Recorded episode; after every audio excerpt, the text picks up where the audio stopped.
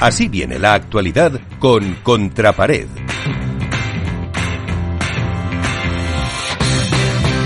Y la actualidad que nos llega de la mano de Iván Hernández, eh, de Contrapared, eh, ¿qué podemos contar?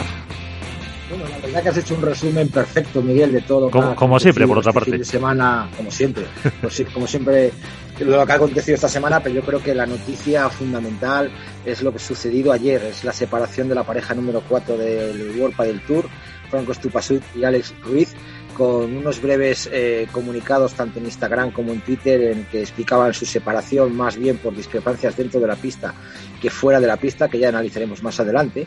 En el torneo de Alicante que se celebró la semana pasada, eh, ganaron Lebron y Galán con una tranquilidad absoluta y yo creo con una supremacía impresionante en un gran final.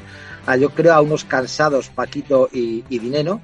En el aspecto femenino, Alejandra Salazar y Triay consiguieron su tercer título del año con un con un papel muy, muy, muy, muy, muy bueno, por decirlo, salvo el segundo set que, perdieron contra Pablo Ayari, pero yo creo que, que de la mano de Rodrigo Vide están consiguiendo unos grandes números y hay que decirlo, son 40 títulos profesionales nada más y nada menos que Alejandra Salazar durante tres décadas distintas y con todas las compañeras que ha tenido. Yo creo que es el nombre de la semana, Alejandra Salazar, y también destacar en las chicas, pues bueno, las semifinales que hicieron de nuevo Bárbara Las Heras y, y Verónica Virseda, que se cargaron a Aranza Soro y Victoria Iglesias en octavos de final.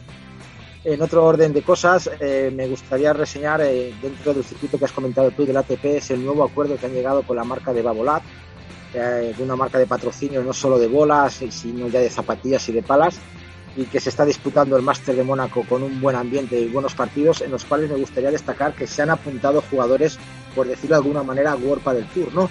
Jugadores como Pincho Fernández, jugadores como Adai, Santa, Santana, y eso significa que los jugadores han optado por la libertad absoluta para poder disfrutar de su pádel y de cualquier circuito que se realice.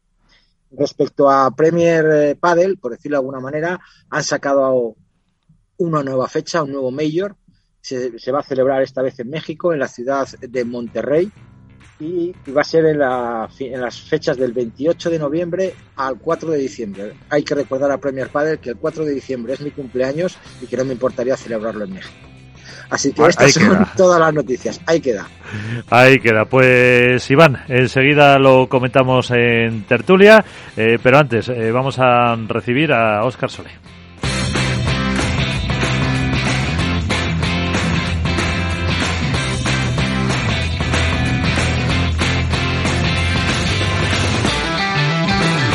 Esto es Padel.